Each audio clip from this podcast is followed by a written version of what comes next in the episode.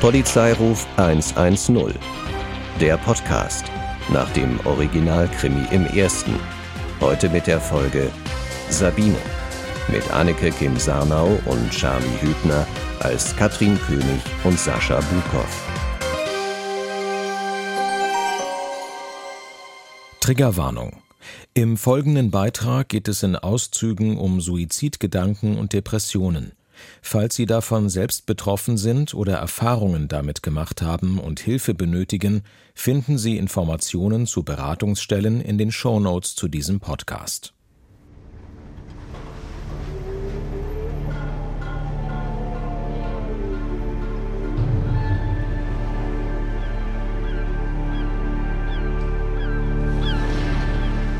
Heute Morgen gab der Pan-Ost-Konzern bekannt, dass die Arunia-Werft geschlossen werden soll. Dabei hatte sich die Pan-Ost erst vor kurzem verpflichtet, genau das nicht zu tun, trotz der krisenbedingt schwierigen Wirtschaftslage. Im Gegenzug hatten die 800 Angestellten Gehaltskürzungen und höhere Arbeitszeiten ohne Lohnausgleich in Kauf genommen.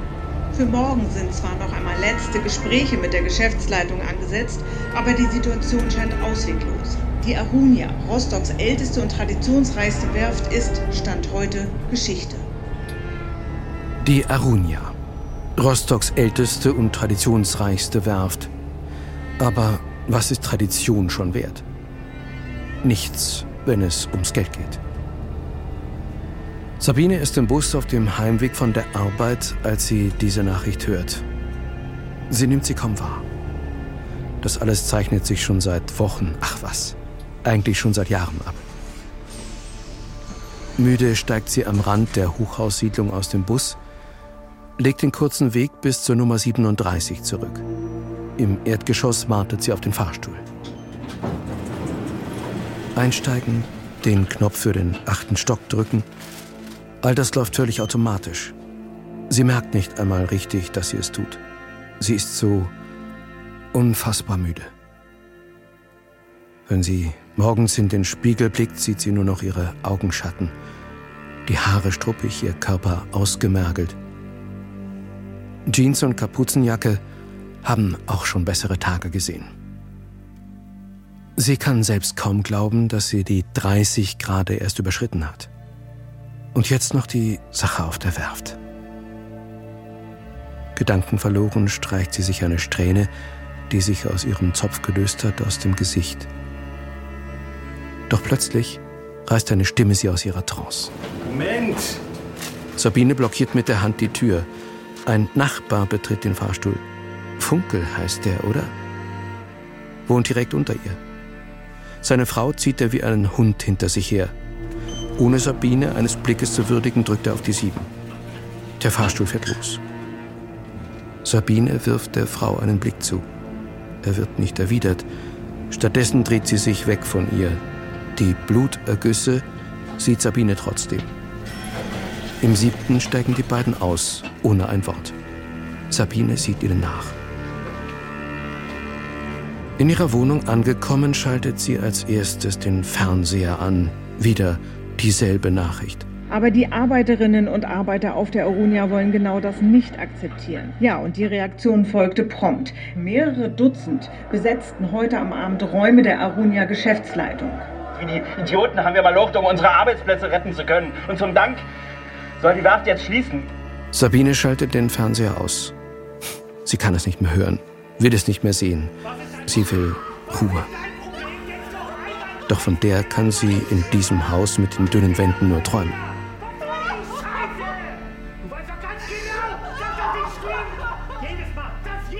Sabine lässt sich aufs Bett fallen und hält sich die Ohren zu. Funkel aus dem Fahrstuhl. Warum ist sie zudem eigentlich noch freundlich und hält die Tür auf? Damit er schneller nach Hause kommt, um seine Frau zu verprügeln? Sie hat aufgehört zu zählen, wie oft sie dabei schon zugehört hat. Sabine wartet. Irgendwann ist Ruhe. Endlich. Sie geht in die Küche, beugt sich zum Schrank unter der Spüle hinunter, holt die Waffe daraus hervor. Langsam setzt sie sich wieder hin, hebt die Pistole und drückt sich den Lauf unters Kinn. So verharrt sie eine Sekunde. Dann drückt sie ab.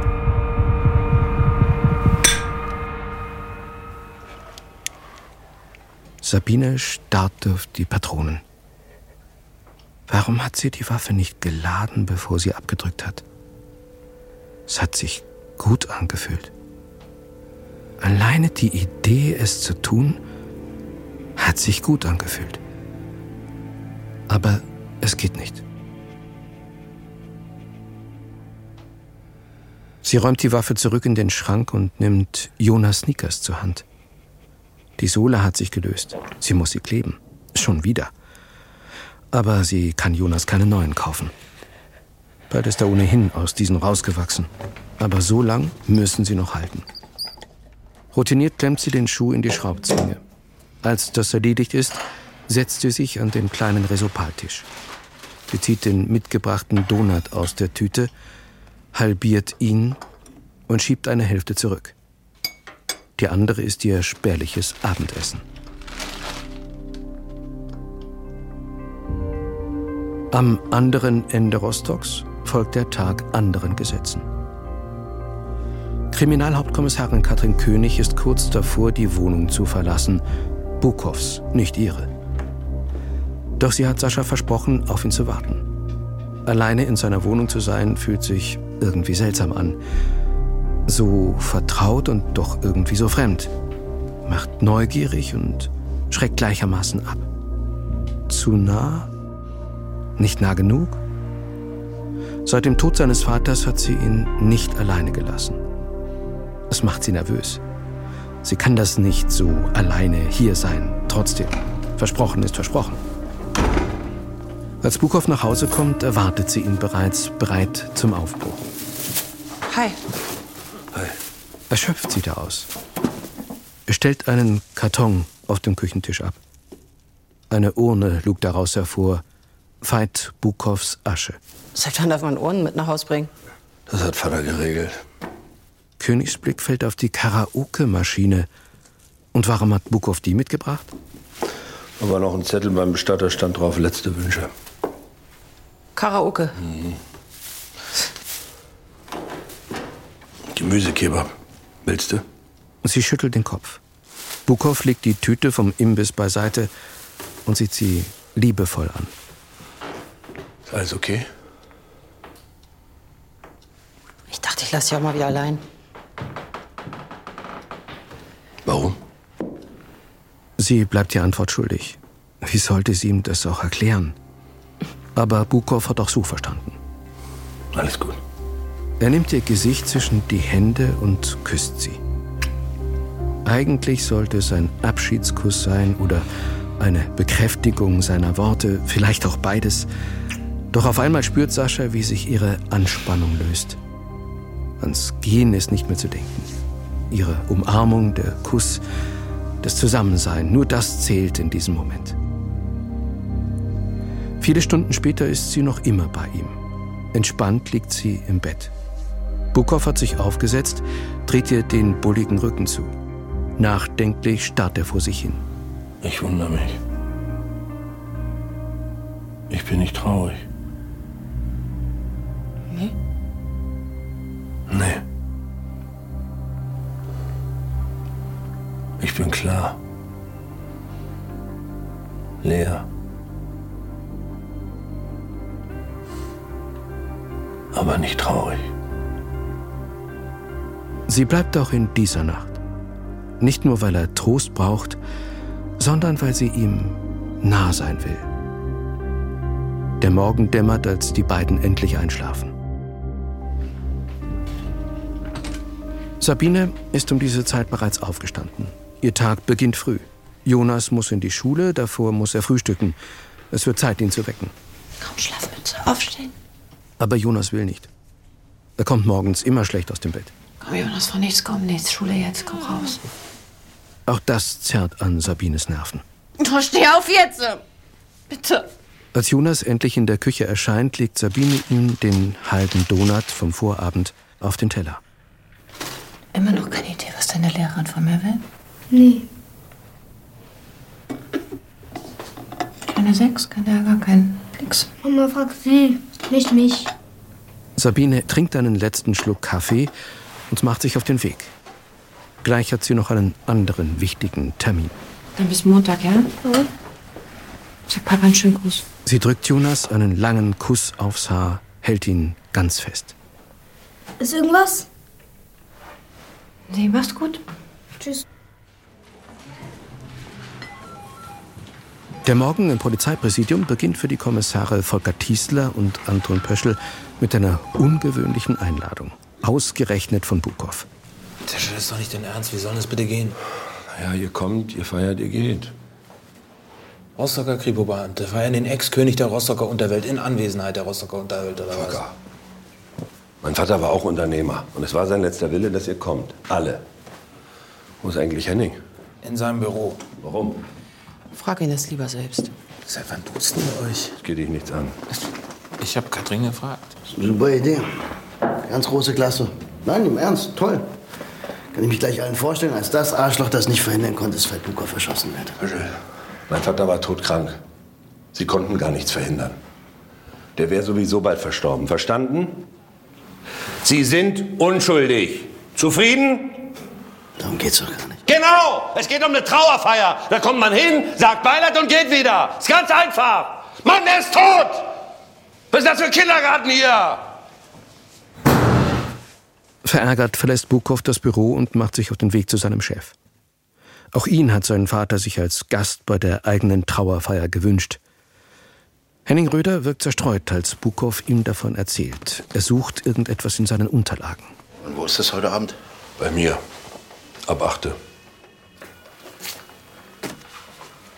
Ist alles okay? Henning?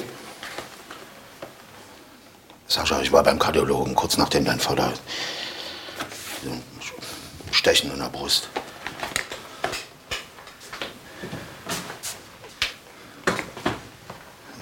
Ein Flimmern im Vorhof. Leichter Infarkt, haben die gesagt. Bin erst mal krankgeschrieben. Und warum bist du dann hier? Henning?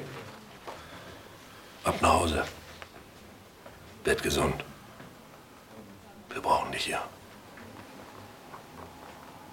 Ja, was ist heute Abend? Musst du gucken. Unterdessen sitzt Sabine ihrem Sachbearbeiter im Jobcenter gegenüber. Der hat ihre Stammdaten aufgerufen, blickt auf seinen Bildschirm. Sie sind aber gerade nicht unentschuldigt hier. Ich habe meine Schicht getauscht für den Termin bei Ihnen nicht. Dachte, es wäre vielleicht besser, wenn ich mich kümmere, bevor die Arunia zumacht. Um sich Arbeit suchen zu melden, müssen Sie erst gekündigt werden. Egal, ob Sie als Aufstockerin von uns Hilfe beziehen oder nicht. Was ist mit einer Umschulung? Ich meine, das ist ja immer noch besser als Hartz IV. Umschulung haben Sie auch schon zwei. Einmal zur Altenpflegerin 2012. 2016 nochmal aus gesundheitlichen Gründen. Habe ich gewechselt zur Fachfrau für Systemgastronomie. Ja, also, sehen Sie.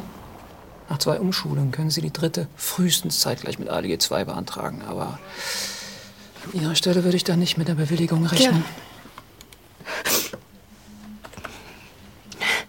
Sabine ist nicht überrascht. Den Leuten hinter diesen Schreibtischen scheint es vollkommen egal zu sein, dass sie über Schicksale entscheiden. Über ihr Schicksal.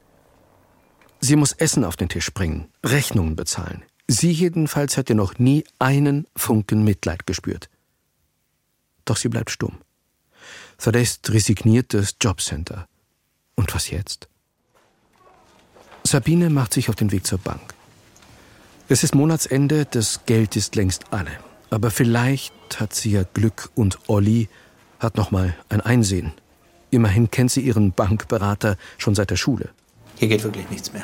Wir sind jetzt am Ende, Sabine. Olli, die stellen uns bald den Strom ab. Soll Jonas seine Hausaufgaben im Kerzenlicht machen? Meine Dispolinie ist jenseits von allem, was wir Menschen wie dir sonst anbieten. Ja, ja, dein Angebot war immer schon top, ha? wie damals. Mein Schulfreund und Finanzberater, der meine Altersvorsorge geregelt hat. Kapier das doch endlich, Sabine. Wir- Wir haben damals alle verloren. Ich auch. Gib mir deine Karte. Glaubst du dir das eigentlich selber? Gib mir bitte deine Karte.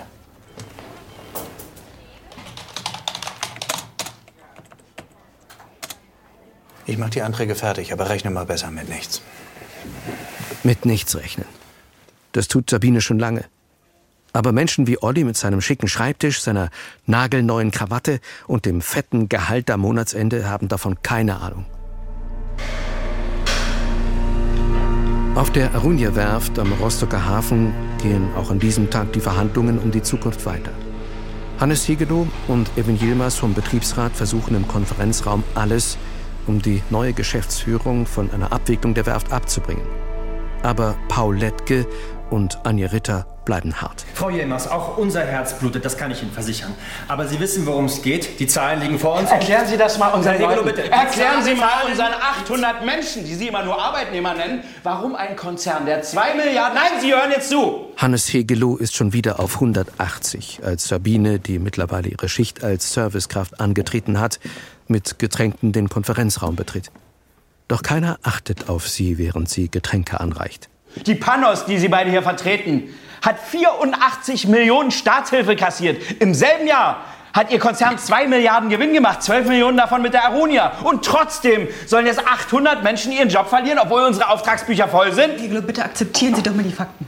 Erstens, ohne Staatsgelder säßen wir schon nicht mehr hier. Zweitens, unsere Rendite beträgt nur knapp 3%. Um auf dem Weltmarkt dauerhaft zu bestehen, müssen wir aber 5% erreichen. Das ist die bittere Wahrheit. Ja, die Wahrheit ist auch, dass Sie hier keinen Krieg ausrufen müssen, okay? Am Ende des Tages sitzen wir alle im selben Boot. Am Ende des Tages liegen Sie auf dem Sonnendeck, während wir unter Ihnen Scheiße absaufen. Achten Sie auf Ihren Ton. Achten Sie besser auf die Wahrheit, dass wir unsere Versprechen gehalten haben. Hier, wir haben das nachgerechnet. Jeder aus unserer Belegschaft hat 470 unbezahlte Überstunden investiert. Das heißt, jeder Angestellte hier hat der Panos 4.960 4.960 Euro im Tausch gegen Ihr persönliches Versprechen, die Werft nicht zu schließen. Erinnern Sie sich? Wir schon. Ihre Gefühle sind nachvollziehbar. Ach, sind Sie das, ja? Ja. Können Sie nachvollziehen, dass ich mich von Ihren Leuten nicht als Hure beschimpfen lasse? Sabine verlässt den Konferenzraum und kehrt in die Kantinenküche zurück. Diese ganzen Streitereien prallen an ihr ab wie an einer Nebelwand. Was Hannes da versucht, was hat das mit ihr zu tun? Letztlich interessiert sich niemand für ihren Kampf. Hallo. Wenn sie nur Diese Zitronenhälften, die kriege ich kaum in diese Gläser rein. Viertel wären besser. Könnten Sie da bitte ab sofort drauf achten? Ich bringe Ihnen noch mal welche. Danke. Sabine betrachtet die Zitronen. Sie hat sie ihm gerade erst serviert. Das ist sein Problem? Dass die Zitronen zu groß sind? Wirklich? Sabine sieht ihm nach. Und wieder ist der Nebel um sie herum ein Stückchen dichter geworden. Nach ihrer Schicht macht Sabine sich auf den Weg zur Jonas Schule. Der Termin mit seiner Lehrerin. Jonas hat sie nicht angelogen. Er hat tatsächlich nichts ausgefressen. Und trotzdem macht sie das, was die Lehrerin ihr sagt, fassungslos. Ja, das kann ich mir vorstellen, dass es nicht so einfach zu verstehen ist. Ich verstehe es überhaupt nicht. Sie sagen, Jonas hat gute Noten, er macht keine Ärger und trotzdem kriegt er keine Empfehlung fürs Gymnasium. Warum? Ist Ihnen klar, wie viel Unterstützung Jonas auf dem Gymnasium brauchen wird? Von Tag 1 an. Und damit meine ich jetzt nicht die Frage, wie Sie als alleinerziehende, aufopferungsvolle Mutter das Geld für die nächste Klassenfahrt aufbringen können. Wer hilft Jonas beim Lernen? In Mathe, Physik, Chemie. Wer hilft ihm, den Druck auszuhalten, der dann bis zur siebten immer weiter anziehen wird, weil aussortiert wird, wer den langen Weg bis zum Uni-Abschluss schaffen wird und wer eben nicht. Also wenn Sie denken, dass Sie Ihrem Kind diesen Rückhalt bieten können, dann ignorieren Sie meine Empfehlung und schicken Sie ihn aufs Gymnasium. Das steht Ihnen frei. Ich an Ihrer Stelle würde mich halt fragen, ist das der Weg für mein Kind? Sabine sieht die Lehrerin an. Tränen steigen ihr in die Augen. Jetzt ist es also soweit. Jetzt muss Jonas büßen. Dafür, dass sie bald keinen Job mehr hat. Nach der zweiten Umschulung. Für etwas, das weder seine noch ihre Schuld ist. Auch wenn alle sie das glauben machen wollen. Auf der Werft setzt sich die Diskussion unvermindert fort. Nun allerdings nicht mehr im Konferenzraum, sondern unter den Arbeitern. Hannes Hegelow und Evin Yilmaz haben eine Mitarbeiterversammlung einberufen. Die Stimmung ist gereizt. Was bringt's dir, hä? Was bringt es uns, wenn deine Leute die Ritter blöd anmachen? Jan, wir müssen die Anständigen bleiben in der Öffentlichkeit. Nur so können wir unsere Arbeit retten und die Schließung verhindern. Ja, und das glaubst du wirklich, oder was? Aber selbstverständlich glaube ich das. Ach, das ist doch Bullshit. Ich glaube, dass wir den absolut größten Teil der Arbeitsplätze retten können, ja. Wobei uns allen klar sein muss, dass es ohne Kompromisse nicht gehen wird. Hört mal auf mit Rumeiern jetzt. Wir sollen den noch weiter hinten reinkriechen, um die Werft zu halten. Ist das so, ja oder nein? Jutta, wir wollen doch alle wirklich... dass- Ja oder nein?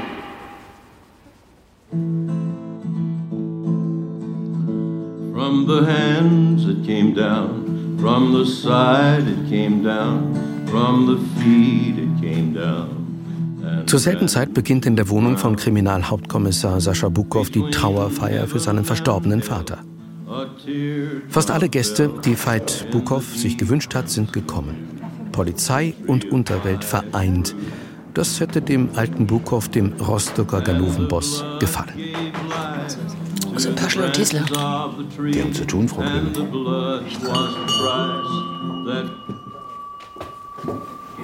Ja, Glock 88 an Strom. Danke, dass ihr alle gekommen seid. Veit würde das sehr freuen. Also, ich soll euch von Veit Sascha Bukow zückt einen Zettel, doch ehe er fortfahren kann, betritt ein verspäteter Gast den Raum. Eine Frau. Sascha hält für eine Sekunde den Atem an. Dann hat er sich wieder im Griff. Also von meinem Vater was ausrichten. Feiert mein Leben und vergesst, dass ich gestorben bin. Veit. Ja. Ich muss in den letzten Tagen mal an eine Geschichte denken, die ist schon ein paar Jahre her. Seoul 1988, Olympiade, Finale Halbschwergewicht. Maske gegen Markus. Nun wendet Sascha den Blick doch wieder der Frau zu, die eben erst gekommen ist. Melli, weißt du noch, wie wir vor der Tür lagen und gelauscht haben? Hinter der Tür saß Vater und wir wussten, er wird jetzt diesen Kampf gucken, den unsere Mutter uns strengstens verboten hatte. Aber du, Melli, du hast an der Tür geklopft, hast mit Vaters geredet und Vaters ließ uns rein. Veit wusste, wann man sich an die Regeln halten musste und wann nicht. Und dafür haben wir ihn ja irgendwie auch alle. Naja, okay. Ähm, also, auf dich, Veit. Das wäre geschafft. Jetzt kann gefeiert werden. Als die Gäste sich wieder ihren Gesprächen zuwenden, tritt die Frau Melli auf Henning Röder zu, der noch immer mit Katrin König zusammensteht. Röder ist genauso überrascht, sie hier zu sehen. König ist irritiert. Wer ist diese Frau?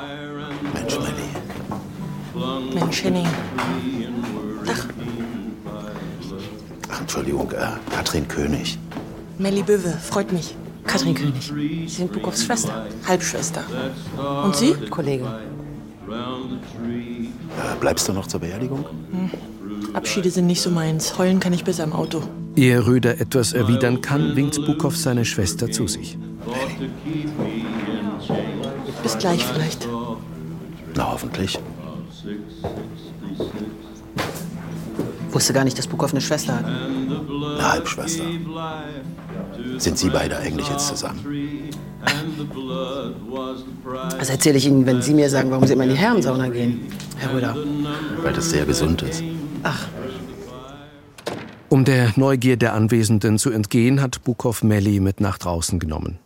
Sie haben sich so lange nicht gesehen. Ein paar Worte alleine mit ihr wären schön. Außerdem hat er etwas für sie. Danke, dass du gekommen bist. Papa wollte, dass ich dich sehe. Spätestens jetzt. Habt ihr euch wieder gesprochen? Sogar getroffen ein paar Mal.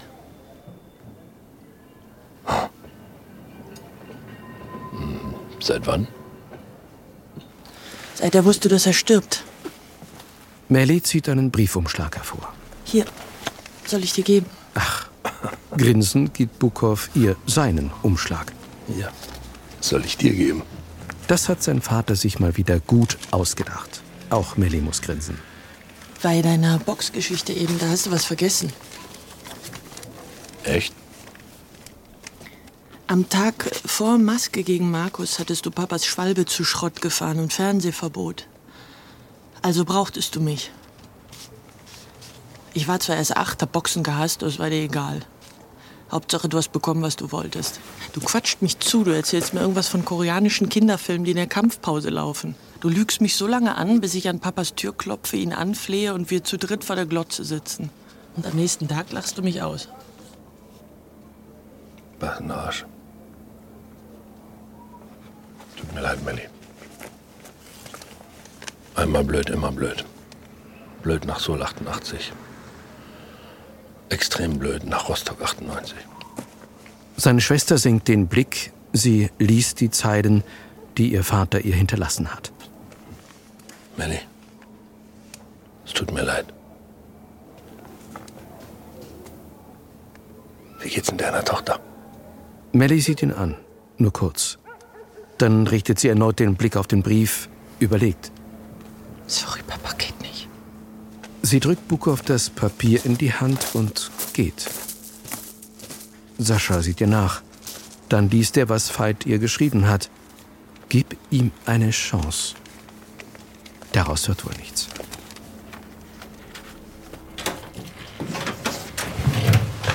Etwa zur selben Zeit kehrt Sabine in ihre karge Wohnung zurück. Sie schließt die Tür hinter sich, drückt auf den Lichtschalter. Es bleibt dunkel. Sabine probiert es noch einmal. Nichts.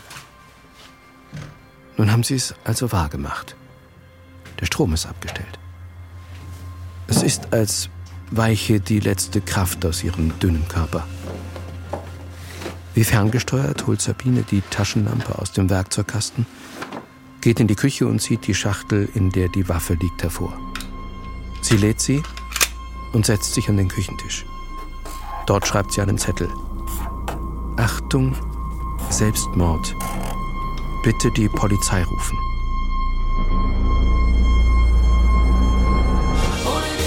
Auf der Trauerfeier gesellt sich derweilen der angetrunkene Röder zu Katrin König.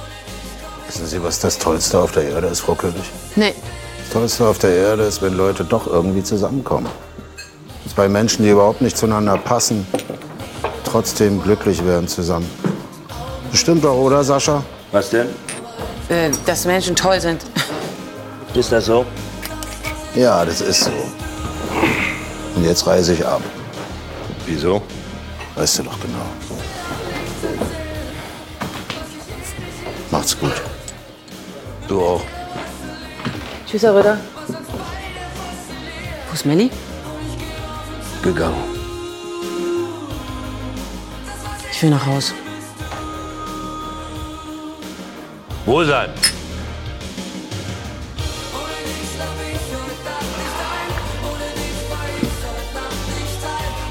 Auf Vater.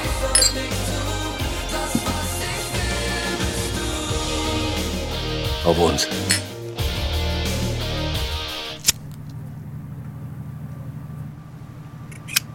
Nachdem Sabine das Schild an der Wohnungstür angebracht hat, geht sie auf den Balkon und zündet sich eine Zigarette an. Eine letzte kann sie sich gönnen. Diesen letzten Moment genießen. Sabine zuckt zusammen. Funkel.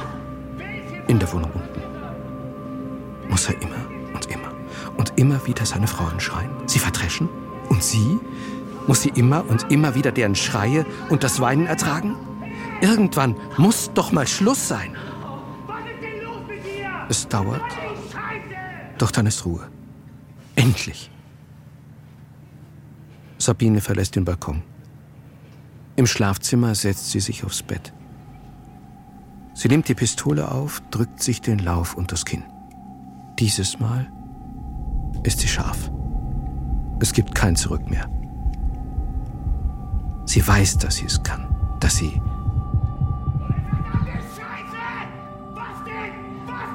Es geht nicht. Sabine setzt die Waffe ab. Nimmt sie wieder hoch, steckt sie sich dieses Mal in den Mund. Es geht nicht. Der soll endlich aufhören zu schreien. Der soll seine Scheißklappe halten. Sabines Hände zittern. Ihr Kopf dröhnt. Sie muss abdrücken. Sie muss.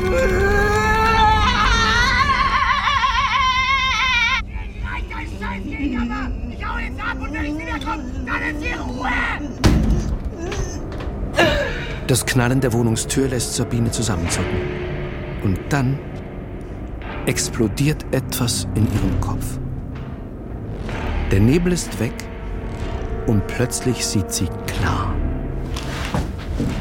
Sie reißt sich die Waffe aus dem Mund und springt auf, rennt zur Wohnungstür, in den Flur hinaus, die Treppe runter, auf die Straße. Sie sieht sich um. Wo ist er? Da. Er geht nicht weit von ihr die Straße hinunter, ein Bier in der einen, eine Kippe in der anderen Hand. Sabine holt ihn ein, bleibt stehen.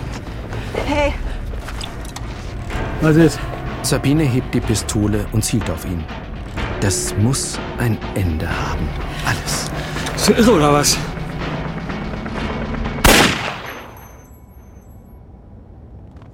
Sabine sieht auf den leblosen Körper hinab. Der wird seine Frau nie wieder schlagen. Langsam wendet sie sich ab und geht. Mit jedem Schritt, den sie macht, spürt sie es deutlicher. Irgendwas ist in ihr passiert. All die Schwere, all das Dunkel, das sie vorher umgeben hat, verschwunden. Plötzlich fühlt sie sich so klar, so frisch. Sabine ahnt nicht, dass sie beobachtet wurde. Ein Mädchen, etwa acht Jahre alt, steht auf der anderen Straßenseite. Was macht es so spät auf der Straße? So oder so. Das Mädchen hat alles gesehen. Bei Bukow zu Hause geht die Trauerfeier allmählich zu Ende.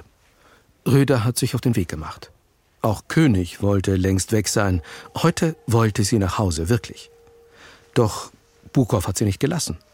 Hat ihr einen Schnaps nach dem anderen eingeschenkt und sie hat mit ihm getrunken, hat mit ihm getanzt und sich wohlgefühlt. So wohl.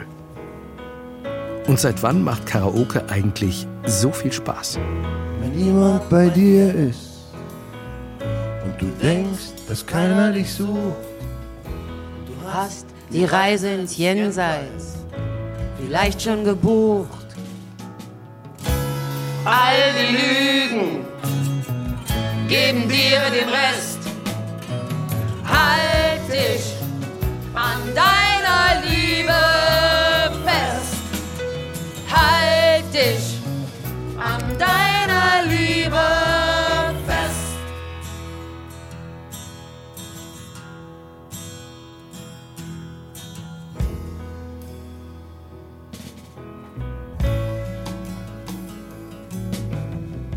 Wenn der Frühling kommt deine Seele brennt,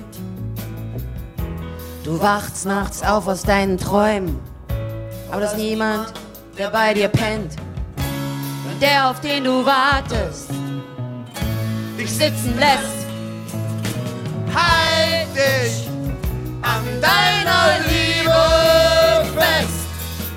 Halt dich an deiner Liebe fest. In der Hochhaussiedlung steht Sabine zum zweiten Mal in dieser Nacht auf ihrem Balkon und raucht. Doch dieses Mal lächelt sie. Es ist so schön still. Und es ist gut. Mit einem Mal ist ihr Kopf weit und leer, ihr Körper ist federleicht. Sie spürt jedes einzelne Haar an jedem einzelnen Körperteil. Zum ersten Mal seit Wochen fühlt Sabine so etwas wie Wärme und Frieden in ihrem Inneren. An deiner Liebe, deiner Liebe, an deiner Liebe, an deiner Liebe, deiner Liebe. Es dauert nicht lang und Blaulicht flackert zwischen den Hochhäusern. Jemand muss die Polizei verständigt haben. Und die hat sogleich die Kripo hinzugezogen. Bukow und König kommen sichtlich angeschlagen am Tatort an. Doch Pöschel ist schon da, hat alles unter Kontrolle. Auch die KTU ist bereits zur Stelle. Also, nur eine Eintrittswunde, Kopfschuss und eine Hülse, Kaliber 9x18. Makarov. Ja, stimmt. Ein Kaugummi. Nee. Die Identität ist geklärt. Super. Bitte. Der KTU-Beamte hat einen Personalausweis in der Jackentasche des Toten gefunden. Königs Handy klingelt. Tiesler. Sie nimmt ab. Volker, sprich. Also den Notruf abgesetzt hat eine Frau Bunse, kam über die Dorbecker Straße, hört einen Schuss und sieht eine Person fliehen äh, Richtung Warnow-Ring. Mehr konnte sie leider nicht sagen. Volker, warte, wir haben was. Identität. Ähm, Jörg Funkel, 25. August 71 in Rostock geboren. Laut Personalausweis wohnte der Mann in dem Hochhaus, vor dem er gefunden wurde, im Elmerring 37. Tiesler gibt die Daten ein und erhält sofort ein Ergebnis. Okay, hab ihn. Alter Schwede. Was? Ist ein Stammkunde. Drei Einsätze im letzten halben Jahr in seiner Wohnung. Einmal mit Anzeige durch die Kollegen. Wegen? Körperverletzung gegen seine Frau Paula Funkel. Verfahren läuft noch. Danke, Volker. Und Paula Funkel ist es, die sich langsam Sorgen um ihren Mann gemacht hat und heruntergekommen ist, um nachzusehen. Zu spät entdecken die Kollegen, die den Tatort sichern, die Frau, die mit grün und blau geprügeltem Gesicht am Absperrband steht. Pöschel ist sofort bei ihr. Er hält sie fest, nicht nur um sie daran zu hindern, zu ihrem Mann zu laufen.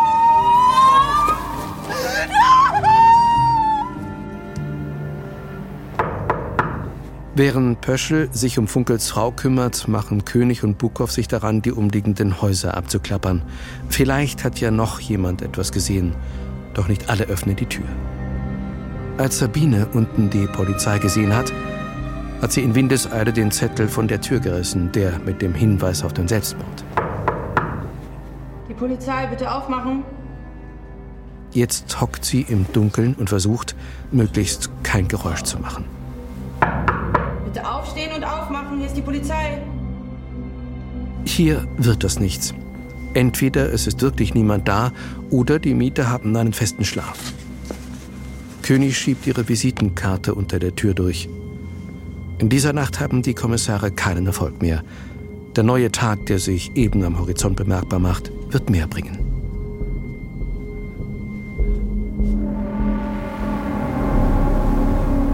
Nachdem eine erneute Verhandlungsrunde mit der Geschäftsleitung zu keinem Ergebnis gekommen ist, Sabine macht sich in ihrer Wohnung bereit. Sie lädt das Magazin. In der Nacht war es nur eine Kugel. Sie wirft einen Blick auf das Foto an der Wand. Ihre Mutter und sie vor der Werft. Da war sie noch ganz klein. Auch ihre Mutter hat schon bei Arunia gearbeitet, als Elektrikerin. Bevor die Krise kam und sie dann auch noch krank wurde. Sabine hat sich um sie kümmern müssen, jahrelang, neben all dem anderen. Doch jetzt ist es genug. Es reicht. Es reicht. König und Bukow haben sich auf den Weg ins Präsidium gemacht. König parkt den Wagen. Doch ehe sie aussteigen kann, hält Bukow sie auf. Es gibt da etwas, das Sascha nachhängt aus der letzten Nacht. Etwas, das er loswerden will, bevor sie hier zum Alltag übergehen. Katrin.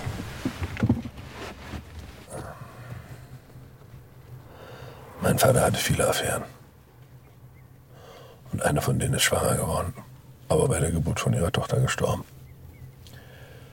Und meine Mutter wollte immer noch ein zweites Kind. Und so ist Melly zu uns gekommen. Okay.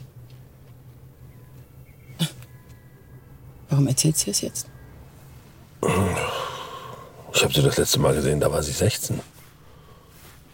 Und gleich nach ihrem ersten Mal schwanger. Aber ich habe es kaputt gemacht. Ich hatte nichts Besseres zu tun, als ihr zu sagen, dass sie abtreiben soll. Es wäre noch zu früh. Und da habe ich einen Termin gemacht, gleich für den nächsten Tag. Und da ist sie abgehauen. Irgendwo ins Ruhrgebiet. Duisburg. Verwandte von ihrer Mutter. Und hat ihr Mädchen zur Welt gebracht und großgezogen. Und sie ist Polizistin geworden. Naja. Ich wollte dir das sagen. Nun muss Katrin doch lächeln. Er will sie teilhaben lassen. Auch wenn ihr diese Nähe schwer fällt, das ist schön. Oben im Büro gibt es von Tiesler erst einmal Wasser und Kopfschmerztabletten für die beiden, ehe sie zu dem kommen, was er über die Tatwaffe in Erfahrung gebracht hat. Bitte schön. Die Makarov gehörte zur Standardausrüstung aller bewaffneten Kräfte der DDR. Legal überlebt haben im Raum Rostock die Wende 31 Stück. Das sind zumindest die offiziell registrierten. Wie viele davon wurden vergessen oder auf dem Flohmarkt verscheuert? Viel zu viele. Okay, zum Opfer. Jörg Funkel war auch Täter, Serientäter, um es genau zu sagen. Häusliche Gewalt, klassisches Muster. Mann schlägt seine Frau nicht nur einmal, sondern regelmäßig. Nachbarn rufen die Polizei auch regelmäßig. Polizei kommt, Frau sagt, ich bin nur gestolpert. Ja, in seine Faust achtmal. Sorry, war meine eigene Schuld. Ja, meine Schuld. Bis morgen. Ja, es beantwortet aber nicht, warum er erschossen wurde. Nein, aber die Ehefrau können wir als Täterin ausschließen, oder? Wahrscheinlich. Und auch die Nachbarin, die regelmäßig die Polizei gerufen hat. Frau Solokina ist nämlich blind. Zwei weitere Nachbarn haben wir nicht angetroffen, ne? Der eine war im Krankenhaus, die andere ist Warte mal. Sag mal, jetzt weiß ich, was die Bunse gesehen hat. Die Bunte. Nee, Bunse, die Augenzeugin. Ich denke, die hat nichts gesehen. Ja, hat sie auch nicht. Sie konnte nicht mehr sagen, ob der Täter ein Mann oder Frau ist. Ja, aber was sie gesehen hat, ist das hier. Pöschel zeigt seinen Kollegen eine Seite in seinem Notizbuch. Dort hat er sich aufgezeichnet, was die Augenzeugin ihm beschrieben hat. Etwas auf dem Oberteil des Täters oder der Täterin. Drei helle Streifen auf dem Rücken. Und jede Wette, da war noch ein Vierter. Naja, das sieht jetzt aus wie der Dreizack von der Arunia. Jörg Funkel hat wo gearbeitet? Auf der Arunia-Werft als Schweißer. Jetzt hast du es. Das heißt, der Täter kommt auch von da. Ja, warum nicht? Kann doch sein. Funke zofft sich auf Arbeit mit einem Kollegen. Der Streit eskaliert nach Feierabend. Bam. Vor seiner Haustür. Ja. Ja, oder Streit mit dem Nachbarn, der auch zufällig auf dieser Arunia-Werft arbeitet. Okay, das ist ein bisschen dünn, das weiß ja, ich. ein bisschen sehr dünn. Äh, Katrin, was ist mit deiner Fallanalyse? Oh, meine Fallanalyse, ja, die ist perfekt. Das Motiv ist eindeutig irgendwas zwischen Affekt, Eifersucht, Rache und Auftragsmord. Die Indizien ergeben ein total stimmiges Bild und in fünf Minuten tanze ich euch den Namen des Täters. Okay, I got it. Gut, dann kümmere ich mich um die Makarov. Pesci, du drehst noch mal äh, die Nachbarn auf links. Pöschel, es ist zu viel verlangt. Ich heiße Pöschel, alles klar? Entschuldigung, Pöschel. Wir checken die Werft. Sehr gut.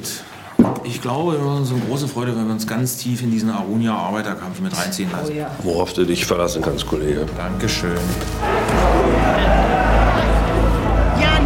Arunia-Arbeiter sind alle äußerst wütend. Sie weisen darauf hin, dass Pan Ost mit dieser Werft trotz Krise 20 Millionen Euro Gewinn gemacht hat und den Standort trotzdem schließen will. Der Konzern sagt, In den Werkshallen der Arunia tobt der Arbeiteraufstand, als Bukow und König dort ankommen. Auch das regionale Fernsehen ist wieder da und berichtet unermüdlich. In der Chefetage scheint sich dafür niemand zu interessieren. Zumindest nicht Paul Lettke. Er sitzt am PC, verschlingt ein spätes Frühstück und liest dabei aufmerksam die neuesten Zahlen, als seine Kollegin Anja Ritter das Büro betritt. Ah ja, du wolltest irgendwas von mir, ne? Sag mal kurz. Ich will gehen. Bitte? Ich will gehen. Sobald hier Schluss ist, will ich gehen.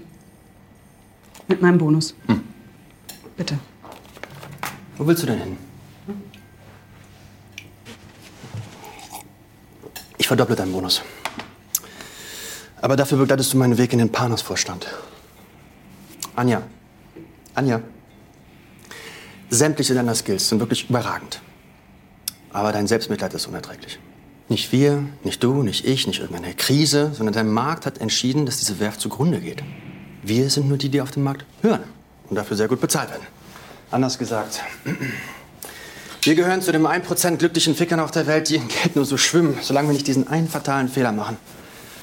Glaubt nicht mal für eine Sekunde daran, dass das System sich ändert, wenn du aussteigst.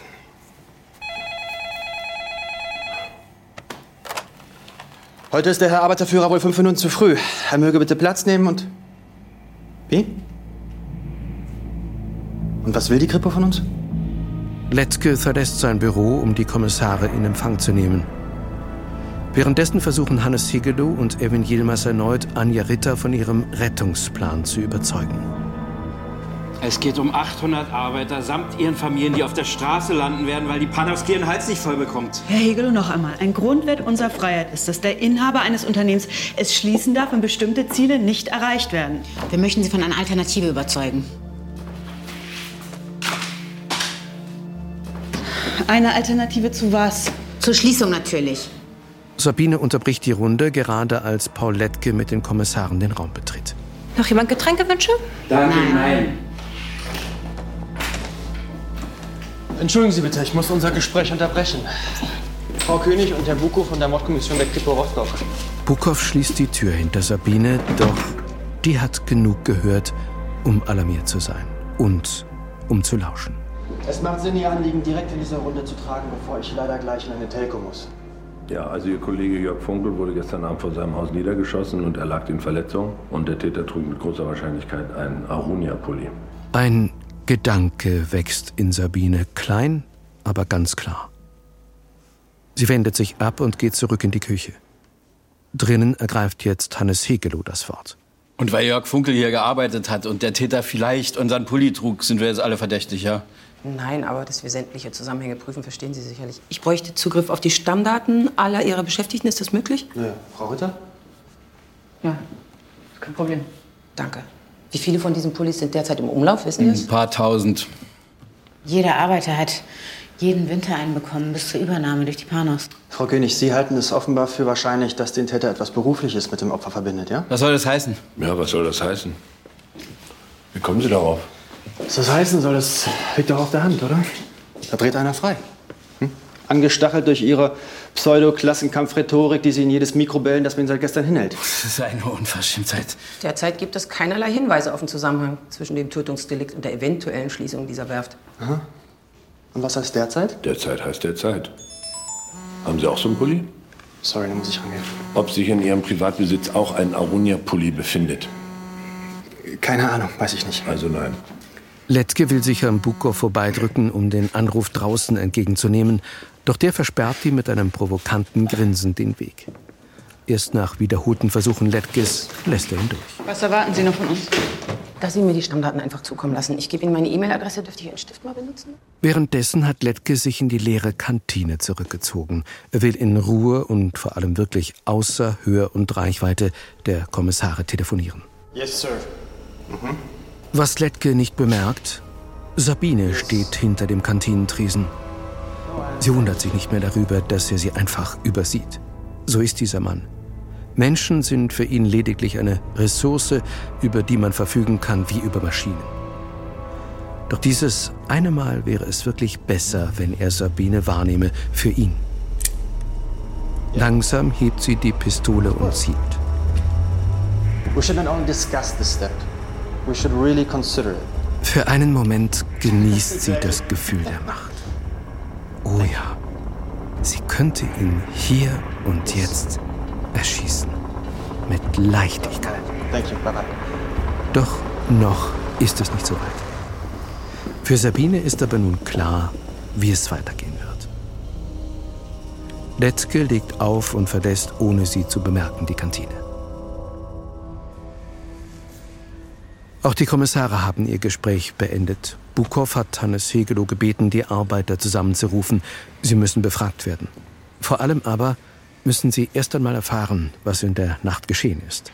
So, Leute, heute Nacht hat jemand Jörg erschossen. Deshalb ist Herr, Herr äh, Bukow. Bukow von der Kripo Rostock hier, weil ich ein paar Fragen stellen will. Erschossen. Wissen Sie, wer das war? Das frage ich euch. Du fragst uns das, weil der größte Betriebsrat aller Zeiten da sagt, das war Eile aus Kumpelstein. Wie aus Stichwort gehen zwei der Arbeiter auf Hegelow los und Bukow sofort dazwischen. Jetzt Ruhe! Für wen sprichst du eigentlich noch, Hannes? Für die Gewerkschaft? Eine olle Partei für dich? Für die, die jetzt nicht den Schwanz einziehen. Mann, du hast uns doch geschworen, dass sie ihr Versprechen halten. Seitdem arbeite ich für 1,6 netto nach 18 Jahren hier mit drei Kindern. Ich habe keine Kraft mehr. Die Arbeiterin starrt den Betriebsratsvorsitzenden wütend an. Der hält ihrem Blick nicht stand. Er macht auf dem Absatz kehrt und verlässt die Halle. Ja, verpiss dich. Okay, äh, Funkel, Was war das für einer? Man kapiert das doch. Der war uns scheißegal. Der wurde uns überhaupt nur zugelost, weil keine Tagesschicht den freiwillig haben wollte. Aha, ein Mann mit 800 Feinden. So einer hat keine Feinde. Nee, so einer ist dir egal. Funkels Spitznamen kennst du? Nö. Furunkel. Mhm. Und? Das ist dein Job, nicht meiner. Aber falsch bist du bei uns trotzdem. Während Bukow sich noch auf der Werft umhört, hat König sich auf den Weg ins Krankenhaus zu Funkels Frau gemacht. Pöschel hatte sie informiert, die Frau sei jetzt vernehmungsfähig. Ich kannte Jörg. Ja, ich, ich wusste das von Anfang an. Ich wusste, dass der da eine Sch- Schwäche hat. Ich wusste, dass er da ein Problem hat. Aber ich. Ich habe auch welche. Ich dachte immer, das, das wird schon. Solange wir uns lieben. Und geliebt hat er mich. Wie sonst niemand. Verstehen Sie das? Ich verstehe das. Ich verstehe das gut. Die Frage, ich bin jetzt hier, Frau Funkel, um rauszufinden, wer ein Interesse daran haben könnte, Ihren Mann. Da, da kommt nur eine in Frage.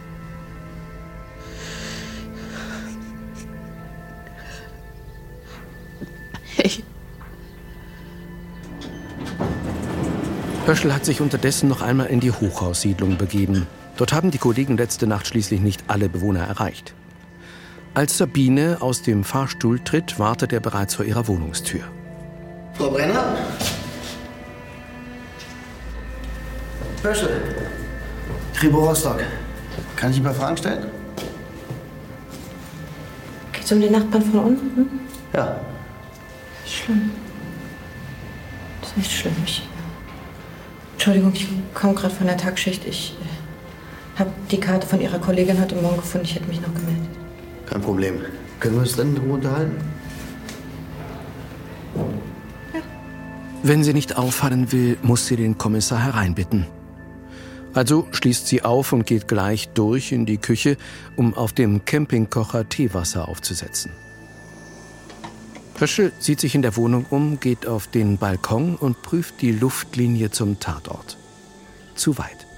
Keine direkte Sicht. Passt auch nicht zum Einschusswinkel.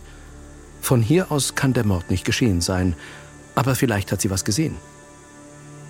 Er kehrt in die Wohnung zurück und kommt zu ihr in die Küche. Ich habe ihn ein paar Mal im Lift getroffen, aber ansonsten, nee. Wo waren Sie denn gestern Nacht? Arbeiten. Wie bitte? Sie haben doch gerade gesagt, Sie kommen von der Tagschicht. Ich habe noch einen Zweitjob. Aha. Was machen Sie denn? Kann ich nicht sagen? Tagsüber arbeite ich in der Großküche und in den drei Nächten, wo mein Elfjähriger bei seinem Vater pennt, da, da mache ich was anderes. Ich verstehe schon. Sie besuchen Kunden. Oh, Sabine hält inne. Kann das sein? Er hat dir gerade das Alibi geliefert, das sie nicht hatte. Die Antwort, die sie nicht hätte geben können. Ja, ich, ich weiß nicht, wie ich uns sonst über die Runden kriegen soll. Also,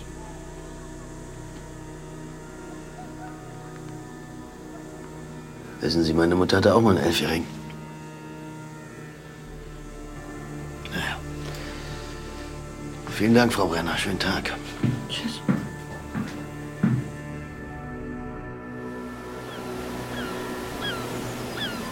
Bukow verlässt die Werft. Viel gebracht haben die Befragungen dort nicht.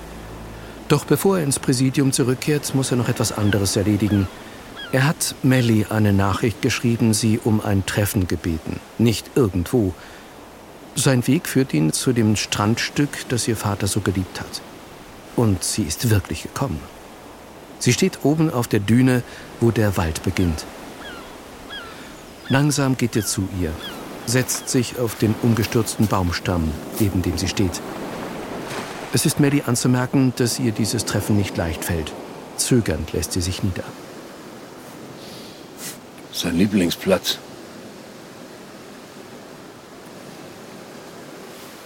Habt ihr euch hier getroffen? Was willst du von mir? Ich darf nichts wollen.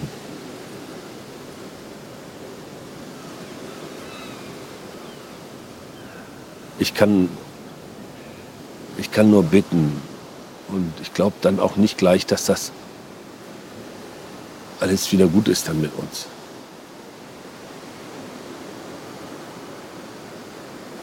Bin ja froh, dass du geblieben bist.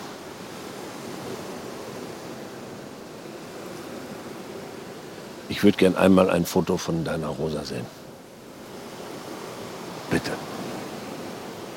Auf einmal will er was von ihrer Tochter wissen? Melly blickt aufs Meer hinaus. Gib ihm eine Chance, hatte ihr Vater geschrieben. Also gut. Sie zieht ihr Handy hervor. Während die Geschwister versuchen, sich anzunähern, hat Sabine einen Plan vor Augen. Die meisten Produkte, die zum Bau dieser Bombe geeignet sind, kriegst du in der Drogerie oder Apotheke. Unter anderem benötigst du Backpulver und Alufolie. Außerdem natürlich eine Zündschnur. Und alles, was du sonst noch brauchst, ist handwerkliches Talent, ein wenig Zeit, denn ein paar Tage wirst du schon brauchen. Sabine hat sich das Internetvideo aufmerksam angesehen. Klingt ja nicht wirklich schwer. Sie schließt die App und öffnet den Messenger, sucht Olli Schmattges Nummer und schickt ihm eine Sprachnachricht. Du, Olli, die haben jetzt tatsächlich den Strom abgestellt. Ich weiß einfach nicht, was ich noch machen soll. Vielleicht kannst du mir doch mit einer Einzahlung helfen heute. Sag Bescheid, ob es geklappt hat, ja? Danke.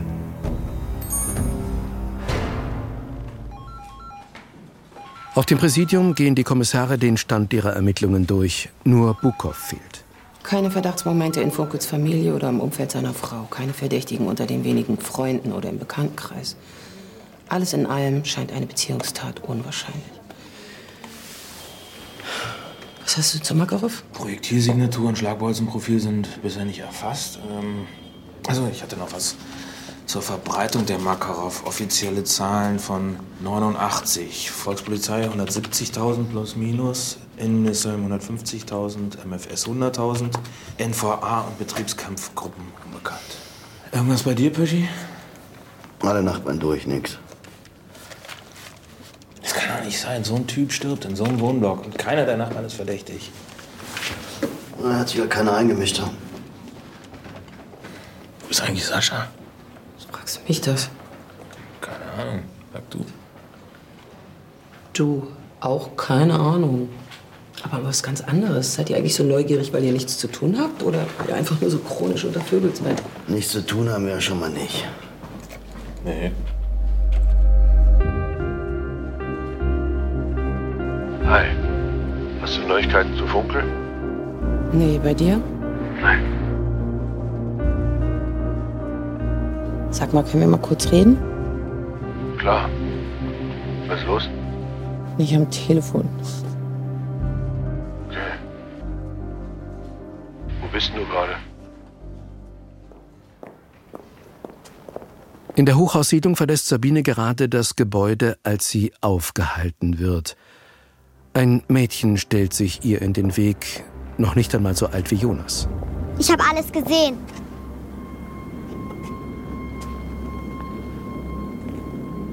Ich habe alles gesehen gestern Nacht. Was denn? Was du mit der Pistole gemacht hast. Was will das Mädchen von ihr? In Sabine fängt es an zu arbeiten. Nur wenige Augenblicke später geht sie den dunklen Flur im Nachbarhochhaus entlang. Zu ihrem eigenen Erstaunen hat sie das Mädchen, Raffaela heißt sie, an die Hand genommen. Vor ihrer Wohnungstür bleibt Raffaela stehen. Sie braucht Sabines Hilfe. Dein Bruder eingesperrt. Leise betritt Sabine die fremde Wohnung. Sie geht ins Wohnzimmer. Raffaelas Mutter liegt dort schnarchend auf der Couch, stockbesoffen.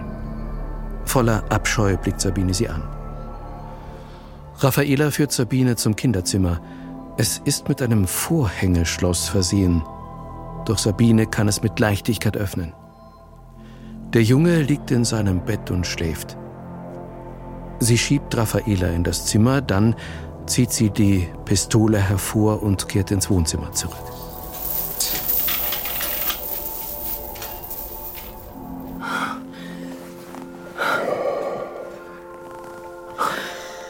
Sascha hat Katrin in seiner Wohnung getroffen. Geredet haben sie erstmal nicht. Doch jetzt, den Kopf in seiner nackten Schulter vergraben, noch immer ineinander verschlungen, fällt es ihr leichter, das zu sagen, was sie sich schon so oft in den letzten Tagen vorgenommen hat. Das kann nicht gehen. Das kann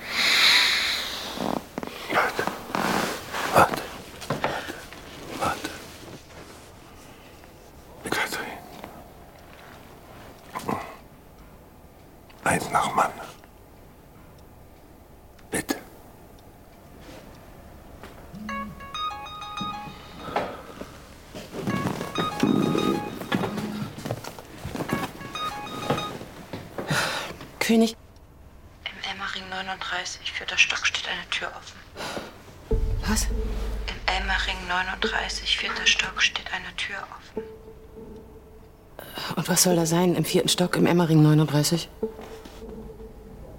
Guckt hin. Guckt nicht hin. Wo sehen wir nicht hin? Ich muss jetzt los. Tschüss. Sie hat aufgelegt, doch Bukow und König sind alarmiert. Eine Frau mit einem Makarov. Wird das ein Amoklauf? Nicht in die Norm. Während sie sich in Windeseile anziehen, wählt Katrin schon Hieslers Nummer. Katrin. Volker, keine Fragen stellen, einfach nur zuhören. Finde bitte sofort die Nummer und die Frau, die gerade auf meinem Handy angerufen hat, okay? Okay. Danke, bis gleich. Warum hat sie meine Nummer, meine Handynummer? Hast du deine Visitenkarten in der Nachbarschaft verteilt? Ja, aber die eine Frau war blind, die andere war überhaupt nicht.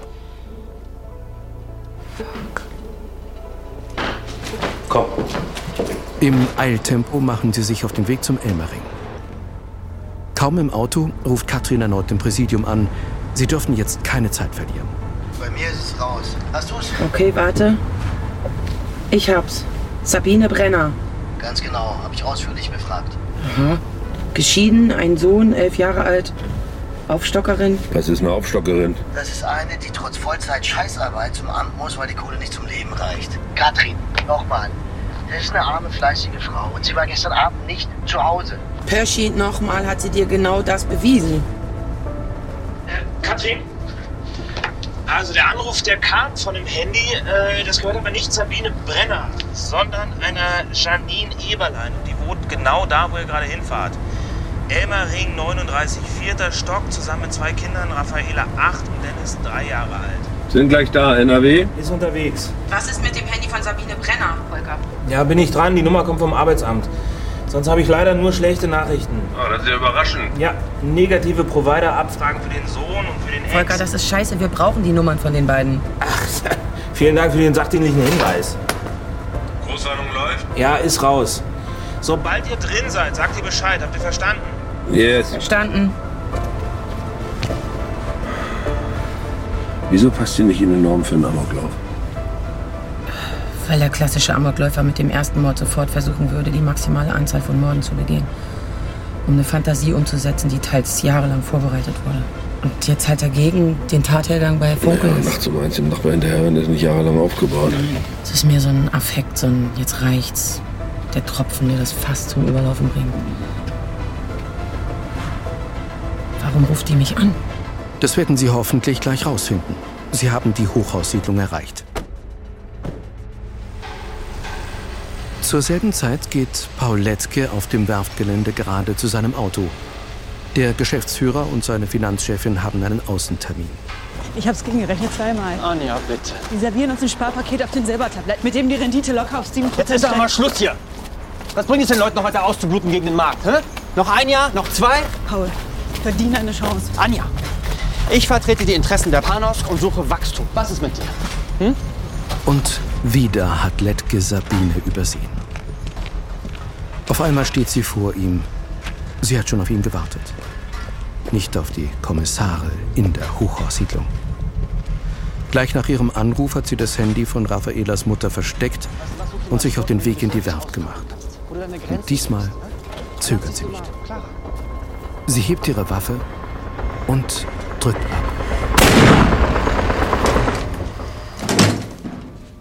Im Elmering 39 haben Bukow und König inzwischen die richtige Wohnung gefunden. Im Innern ist es still. Mit gezogenen Waffen betreten die beiden den Flur. Während Sascha in Richtung Kinderzimmer schleicht, visiert Katrin das Wohnzimmer an. Auf dem Sofa liegt eine Frau, gefesselt und mit zugeklebtem Mund. Alles gut. Ruhig. Ist alles. Es ist vorbei. Frau Eberlein? Wir sind von der Polizei. Wer war das?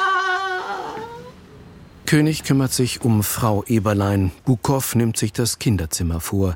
Die Tür ist nur angelehnt. Das Vorhängeschloss, das daran angebracht war, hängt schief in der aus dem Holz gerissenen Verankerung. Als Bukow die Tür vorsichtig öffnet, sieht ihm Raffaela entgegen.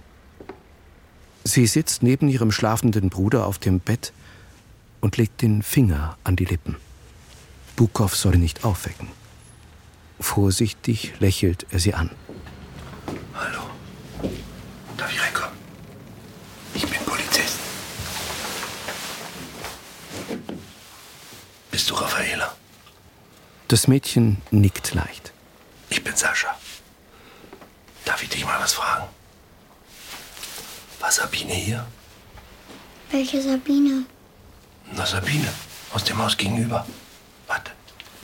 Bukow öffnet Sabines Personalbogen, den Pöschel ihnen vorhin geschickt hat, auf dem Handy und zeigt Raffaela das Foto. Nein, die war nicht hier. Bist du dir ganz sicher? Nein, die war nicht hier.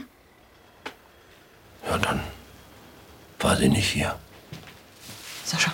Katrin, sie hält ihr Handy hoch, scheint eine dringende Nachricht bekommen zu haben. Ich muss schon wieder gehen. Danke.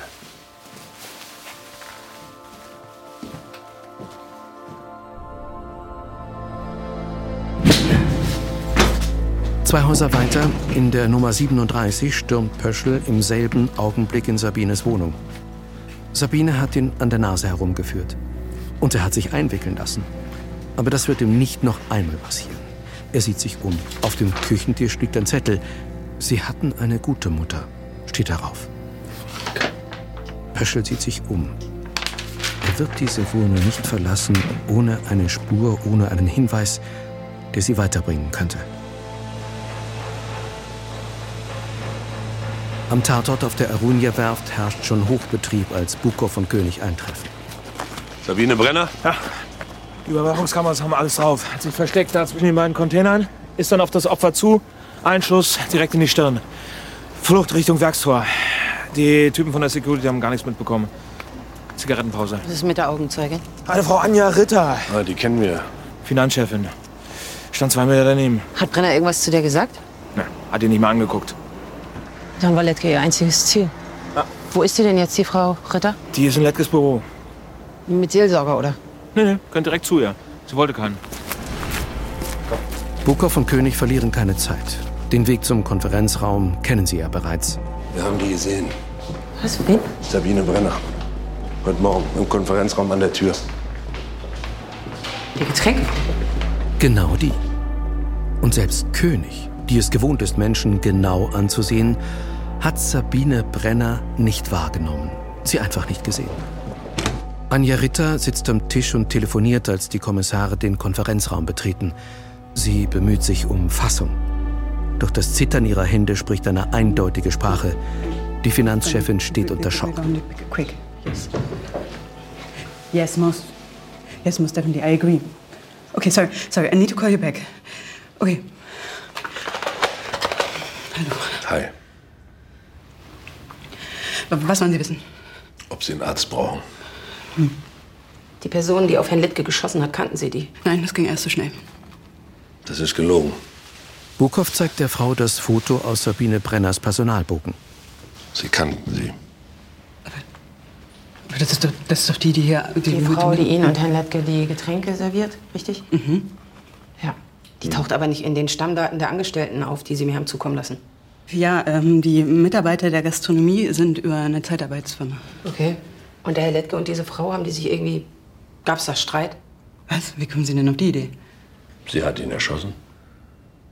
Hat er sie irgendwie schlecht behandelt? Irgendwas? Äh, Herr Lettke war ein sehr freundlicher und großzügiger Mensch, der für jeden hier ein offenes Ohr hatte. Wenn Sie sonst keine Fragen haben, würde ich mich jetzt gern um unsere Werft kümmern. Okay. Bukow und König ziehen sich zurück. Die Kantine ist verwaist, hier können sie sich ungestört besprechen. Königs Gehirn läuft auf Hochtouren. Wo finden wir die? Keine Chance. Hä? Sabine ist keine Amokläuferin, sie ist eine Serienmörderin.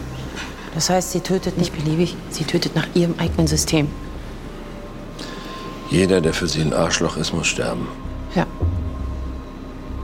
Das kann der Nachbar sein, der zum x Mal seine Frau schlägt. Das kann der Chef sein, den sie lange genug beobachtet hat, um zu sagen, der hat eine Kugel verdient. Frag mich nicht, warum sie Frau Eberlein verschont hat. Aber das heißt ja, solange wir nichts über Sie wissen, können wir nicht mal raten, wer als nächstes dran ist. Genau. Deswegen brauchen wir ihren Sohn und ihren Ex-Mann. Wenn der Ex-Mann mal nicht auch auf der Liste steht. Böschel. Ich habe die Handynummer Vom Ex? Vom Sohn? vom Ex. Und ich bin mir nicht sicher, ob sich der Sohn eins leisten kann. Top Job, Böschel. Schickst du rüber? Danke.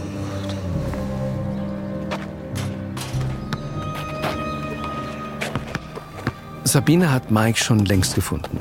Es war nicht schwer. Um diese Zeit ist ihr Ex-Mann meistens mit Jonas auf dem Spielplatz mit dem angrenzenden Basketballfeld. Mike hat gerade sein letztes Geld in eine Packung Kippen investiert. Nun sitzen die beiden auf einer Parkbank am Rande des Spielplatzes. Ja? Dank dir.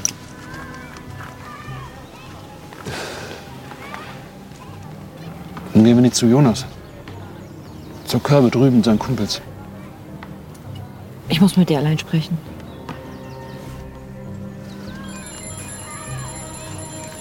Mikes Handy klingelt. Das stört. Das ist nicht der Plan. Sabine hat keine Zeit. Sie muss jetzt mit ihm reden. Sie reißt ihm das Handy aus der Hand, ohne drauf zu gucken, drückt sie den Anruf weg und schaltet es aus. Dann steckt sie es ein. Hey. Hör mir jetzt zu, bitte. Du kriegst das gleich, okay? Hast du Arbeit? Woher denn? Brauchst eine. Für Jonas. Na, ich versuch's. Die Klassenfahrt kostet 150 Euro. Du musst da halt zum Amt. Bitte. Machst du doch immer.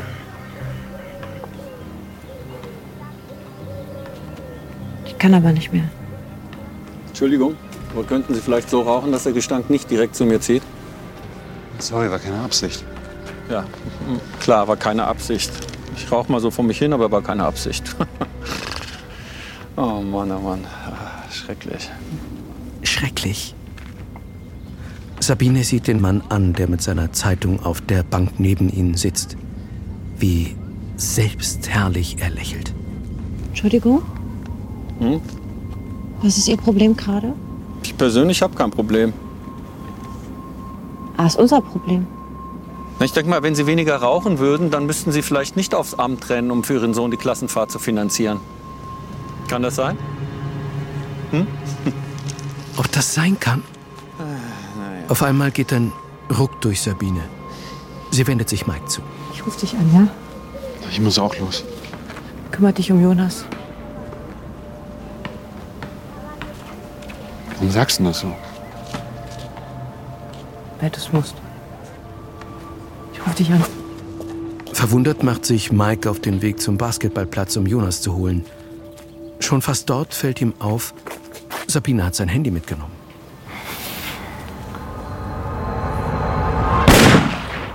Mike hält inne. Was war das? Und wieder haben die Kommissare das Nachsehen. Als Bukow und König am Spielplatz ankommen, ist Sabine schon längst wieder fort. Doch an einem öffentlichen Ort wie diesem bleibt eine solche Tat nicht unbeobachtet. Schnell ergibt sich ein Bild des Geschehenen. Die saßen da. Mike hat sich Zigaretten gekauft, Sabine kam dazu, haben sich hingesetzt und geredet. Wie kam er dazu? Hat sich die Zeitung gekauft und da hingesetzt. Hat Sabine irgendwas gesagt? Weiß ich nicht. Sabine ist dann irgendwann gegangen, ein paar Minuten später zurückgekommen und hat dann abgedrückt. Mikes Handy ist immer noch aus. Ihre Liste ist noch nicht fertig. Solange einer eine Kugel verdient. Solange die Munition noch reicht. Jonas, komm. Komm, lass. Wir gehen nach Hause. Was ist da passiert? Ich will das sehen. Gehst da nicht hin, Katrin. Ich will sehen, was da Komm mit, passiert. verdammt nochmal. Hör auf rumzuziehen. Nicht los! Komm Nicht los! Komm mit. Was hat Mama? Jonas und Mike. Sie kommen vom Basketballplatz herüber. Mike versucht, seinen Sohn aufzuhalten. Die Kommissare gehen auf sie zu. Doch als Mike sie kommen sieht, überfällt ihn Panik. Er lässt Jonas einfach stehen und rennt davon. Bukow bleibt bei dem Jungen, während König sich an Mikes Fersen heftet. Es dauert nicht lang und sie hat ihn eingeholt. Als Mike stolpert, nutzt sie ihre Chance und wirft sich auf ihn. Wo ist Sabine? Wo ist Sabine? Dabei ist Sabine gar nicht weit weg.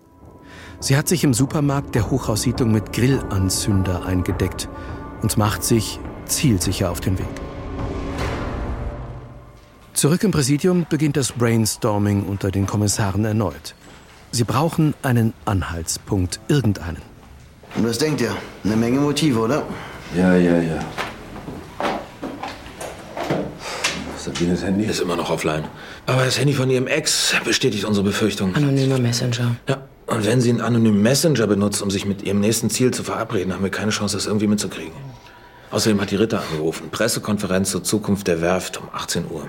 Das ist in einer Stunde. Und davor tagt der Betriebsrat. Fuck. Dann hat Sabine die Chance auf ihren ganz großen Abgang. Die Ritter muss das absagen. Keine Chance, ich habe alles versucht. Na, warte mal. Wenn du recht hast, plant Sabine ja gerade nicht den großen Amokabgang. Ja, sondern? Die arbeitet eine Liste ab. Jedes der Opfer hat es in ihren Augen verdient. Ja, was ist, wenn das nicht stimmt? Was ist, wenn ich mich irre?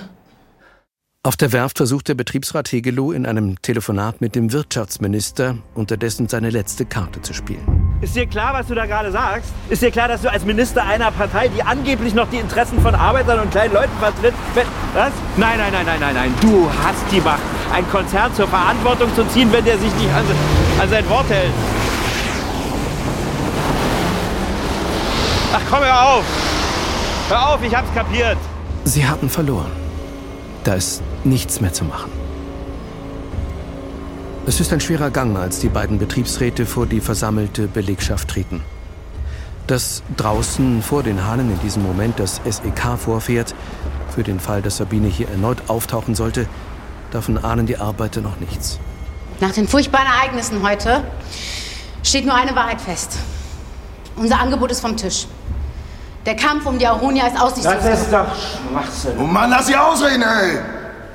In den Medien, im Internet, im Fernsehen, überall sind wir nur noch ein Haufen freidrehender, linksradikaler Unruhestifter. Durch die sich Letkes Mörderin radikalisieren konnte. Herrgott!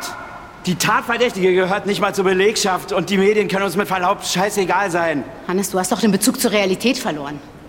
Deine Kriegstaktik hat entschieden dazu beigetragen, dass wir jetzt in dieser Lage sind und uns hier unter Polizeischutz versammeln Du müssen. hast sie doch nicht mehr alle. Ey, pass mal auf, was du sagst! Leute! Ach komm, halt die Leute, wir sind alle verarscht worden. Wenn die Werft geschlossen wird, dann dann findet Evan in ihrem Alter vielleicht noch mal Arbeit, aber du nicht, du nicht und du auch nicht. Micha, wie alt bist du? 55, ja? Die meisten hier werden nie wieder Arbeit finden.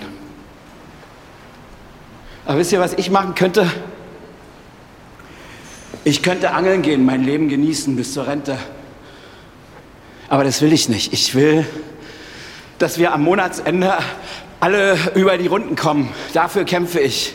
Dafür müssen wir kämpfen, alle gemeinsam. Egal, was heute passiert ist. Resigniert sieht Hannes Hegelow Evin Yilmaz an. So, kannst du sagen, was du willst. Im Präsidium nimmt Katrin König sich zwischenzeitlich Sabines Ex-Mann vor. Irgendetwas muss er ihnen doch sagen können. Warum sind Sie eben geflohen? Kann es sein, dass Sie beim Anblick der Leiche genau wussten, was passiert ist? Sie wussten, wer da geschossen hat? Das war nicht Sabine. Das war nicht Sabine. Ich kann verstehen, wenn Sie mir nicht vertrauen wollen.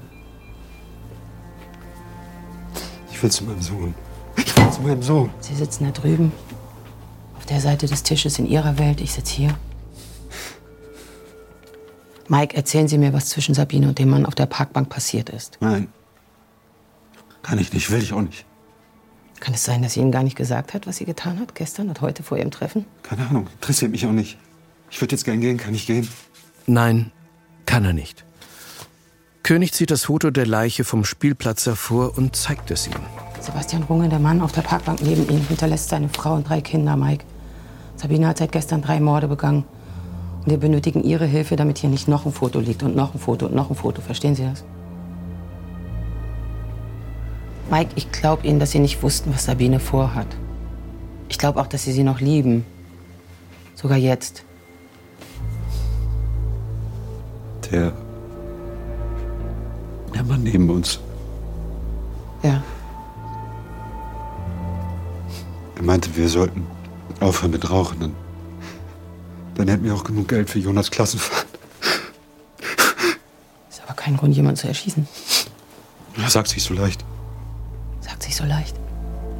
Weil ich nicht in Sabines Haut stecke. Weil ich keine stolze Elektrikerin auf der Arunia war.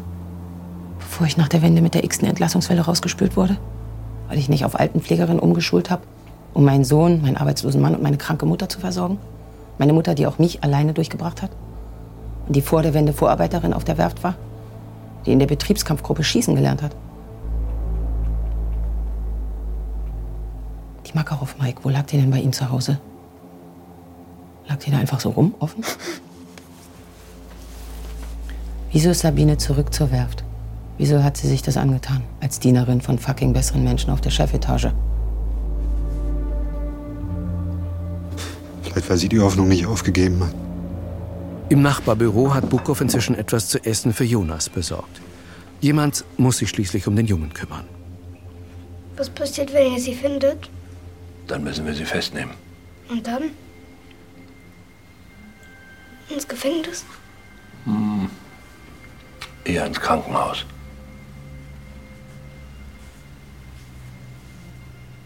Ich glaube, sie macht das wegen mir. Wie kommst du denn darauf? Sie hat gehofft, dass ich es mal besser hab als sie. Aber das wird nichts. Naja, das wollen wir mal sehen, hä? Jonas? Was willst du wissen? Mich würde interessieren, wer deiner Mama so wehgetan hat. Ich kann dir nicht sagen, wen Mama als nächstes gilt. Klar, klar, klar, klar, klar.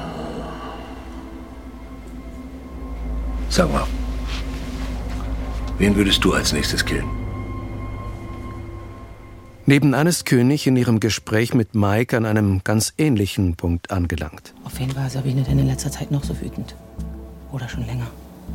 Kennen Sie irgendjemanden, der Sabine schlecht behandelt hat? Egal wann, egal wen, egal warum. Denken Sie Ich. Öfters. Immer. Wer außer Ihnen, Mike? Wir brauchen Ihre Hilfe jetzt, sonst sehen Sie Sabine nicht wieder. Keine Ahnung, ich weiß es nicht. Ich bin zu lange raus aus ihrem Leben, seit der, seit der Scheidung. Eigentlich schon viel früher. Sie haben sie verlassen, als es anstrengend wurde. Haben es nicht mehr ausgehalten mit einer Frau, die so stark und gleichzeitig so traurig war. Auf der Werft ist die Versammlung noch immer im Gange, doch Hannes Hegelow hat sie verlassen. Es gibt ja offensichtlich keinen Grund mehr für ihn zu bleiben. Er macht sich gerade auf den Weg zu seinem Auto, als sein Handy den Eingang einer Nachricht meldet. Sie haben eine neue Sprachnachricht. Hallo Hannes. Du fragst dich wahrscheinlich, wer ich bin. Ich bin die, die dir auf der Chefetage die Getränke bringt. Die Tochter von Hannelore Brenner. An die erinnerst du dich aber, oder? Wie sie nach der Wende die Werft übernehmen wollte mit anderen Arbeitern. Aber du hast es allen ausgeredet. Ohne erfahrene Manager aus dem Westen wird es nichts, hast du gesagt. Und wegen dummen Leuten wie dir blieben Leute wie meine Mutter und ich auch dumm. Wir sind das Arbeitsvieh, die Gefickten. Vor der Wende, nach der Wende, zu allen Zeiten. Und eigentlich wollte ich dich für deine Dummheit damals schon erschießen. Guckst du gerade, wo ich bin?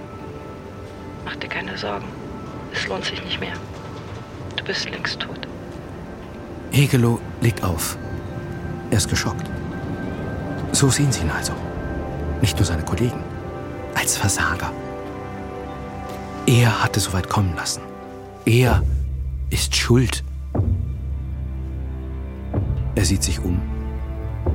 Ist er wirklich der Nächste, den es trifft? Doch er kann nirgends jemanden entdecken, der ihn beobachten würde. Das liegt schlichtweg daran, dass Sabine in diesem Moment gar nicht auf der Werft ist. Sie betritt gerade ihre Bankfiliale. Die ist um diese Zeit eigentlich schon geschlossen, doch ihr Schulfreund Olli Schmatke hat für Sabine eine Ausnahme gemacht und auf sie gewartet. Danke, dass das klappt. Ja, lass uns mal schnell machen, bitte. Naja, zu Hause warten Sie sicher. Ja, und hier war heute die Hölle los. Olli, schau mich mal an.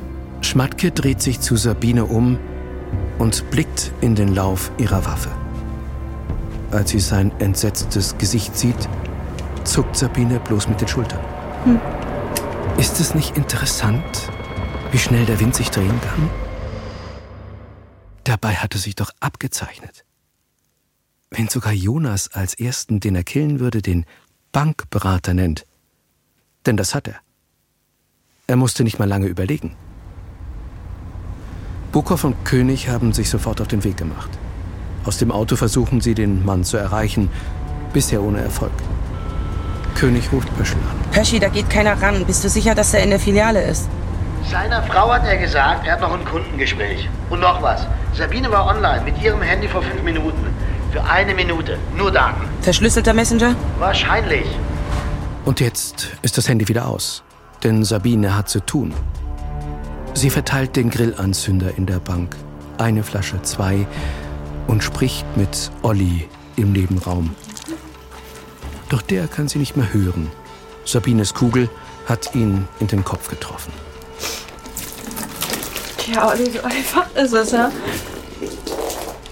Zuerst dachte ich, ich brauche irgendwas Aufwendiges, was ich basteln muss, aber nee. Die nächste Flasche kippt sich Sabine über den Kopf. Grillanzünder ist die Bombe für Leute wie mich.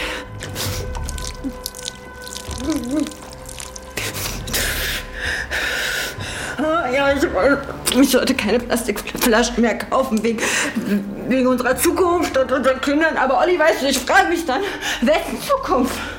Und wessen Kinder? Oh, übrigens, danke, dass das mit der Einspanung geklappt hat und Jonas ist wieder Strom hat. Oh, da sind sie. Hier, hier sind wir. Sabine greift zum Feuerzeug, entzündet die Flamme. Mit der anderen Hand hebt sie die Waffe und sieht den Kommissaren entgegen. Frau Brenner? Hey, kommt rein. Kommt rein, wir tun euch nichts. Auch Bukow und König haben die Waffen im Anschlag. Nehmen Sie die Waffe runter und das Feuerzeug. Nehmen Sie die Waffe runter und das Feuerzeug. Jetzt! Nehmen Sie die Waffe runter und das Feuerzeug! Jetzt! Nicht so sch Wozu der ganze Aufwand, Sabine? Sabine versucht, ihre Schulden zu tilgen. Symbolisch. Die Schulden, die hier auf den Servern gespeichert sind, richtig? Das sind doch gar nicht Ihre Schulden, sind doch die Schulden von Schmatke. Der hat doch Mamas Konto verzockt, oder? Sabine? Du bist Katrin, ne? Und du? Ich bin Sascha. Ich habe gerade mit deinem Sohn gesprochen, Jonas. Er wünscht sich, dass du nach Hause kommst. Er hat zu mir gesagt, kannst du meiner Mama bitte sagen, dass sie ganz schnell nach Hause kommt? Bitte. Sag ihm das mir leid. Musst du selber machen, Sabine. Warum haben Sie Raffaelas Mutter verschont? Wegen der Kinder. Naja, und weil ich dachte, ich brauche Zeugen für das hier. Hat ja gut geklappt, also. Ihr seid ja da. Zeugen? Für diesen sinnlosen Scheiß, den kein Schwein interessieren wird? Kein Schwein wird sich für diesen sinnlosen Scheiß interessieren. Niemals, Sabine. Kann es vielleicht sein, dass es eine Menge Menschen wie mich gibt? In diesem schönen, reichen Land, denen gar nichts anderes übrig bleibt, als so scheiß, sinnlose Zeichen zu setzen wie das hier! Doch. Doch, die gibt es, Sabine, die gibt es. Wir, wir sehen hin. Wir sehen, was du verloren hast. Geld, Jobs, Würde. Wir verstehen, was für ein scheiß fucking anstrengendes Leben du führst, Tag für Tag. Wir verstehen das doch gut, oder, Bukov? Wir wissen, wie das Ja. ist, jemanden zu verlieren, der einem sehr viel bedeutet. Wie deine Mutter. Wir verstehen das. Leg das weg. Sag mal, Katrin, liebst du Sascha? Woher weiß sie das? Katrin antwortet nicht. Aus dem Augenwinkel sieht sie, wie Bukow einen Schritt nach vorne macht. Er will den Augenblick nutzen, den Moment, in dem Sabine mit dem Blick nur bei ihr ist. Da drückt Sabine ab. Ein Bauchschuss. Sascha geht zu Boden. Sofort ist Katrin bei ihm. So, jetzt vielleicht. Jetzt vielleicht weißt du, wie ich mich ansatzweise fühle! Und vom Rest habt ihr einfach so überhaupt keine Ahnung.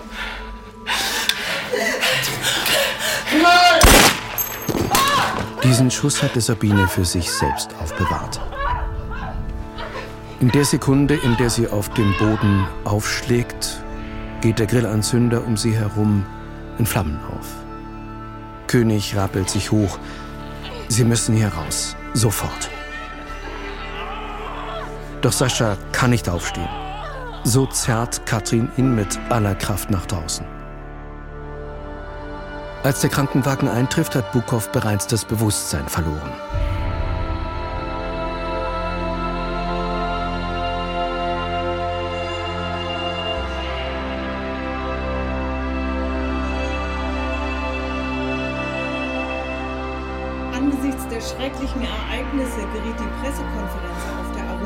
Zur Nebensache. Dennoch konnte die kommissarische Geschäftsführerin eine Einigung mit den Arbeitnehmervertretern verkünden. Alle Arbeiterinnen und Arbeiter erhalten zwei Monatsgehälter Abfindung. Im Gegenzug wird die Werft sofort geschlossen.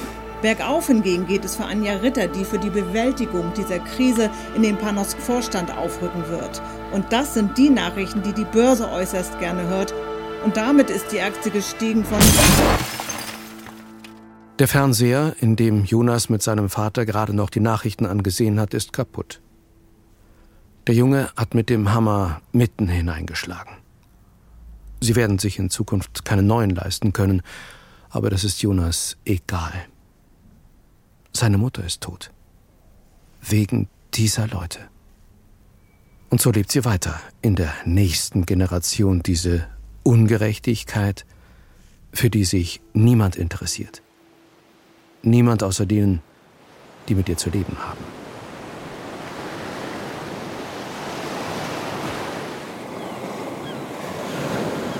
Ein paar Tage später. Katrin König steht am Strand gleich unterhalb von Veits Lieblingsplatz. Sie blickt auf die Ostsee, denkt nach.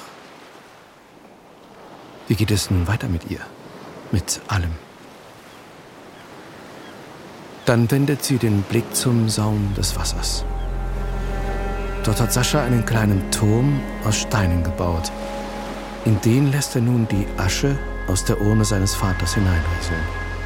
Veits letzten Brief legt er dazu. Die Zeit ist zu kostbar. Das war Veits letzte Botschaft an ihn. Und er hatte recht. Sascha legt einen großen Stein oben auf und verschließt so die letzte Ruhestätte seines Vaters. Legt noch einmal seine mächtige Hand darauf und dann kehrt er zu Katrin zurück. Das Gehen bereitet ihm noch Mühe, er ist gerade erst aus dem Krankenhaus raus. Sie lächelt ihm aufmunternd zu und nimmt ihm die schwere Urne ab. Danke. So verlassen sie den Strand, Hand in Hand.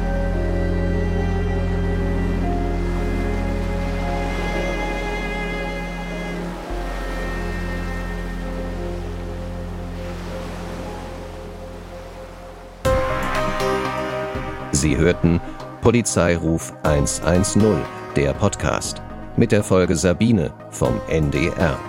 Mit Anneke Kim Sarnau, Charlie Hübner, Luise Heyer, Andreas Günther, Uwe Preuß und anderen. Regie Stefan Schaller. Drehbuch Florian Oeller. Audiobearbeitung Uticha Marmon. Sprecher Michael Pavelitz. Audioproduktion Alexander Gerhardt. Redaktion im NDR Daniela Muskila und Susanne Schrammer.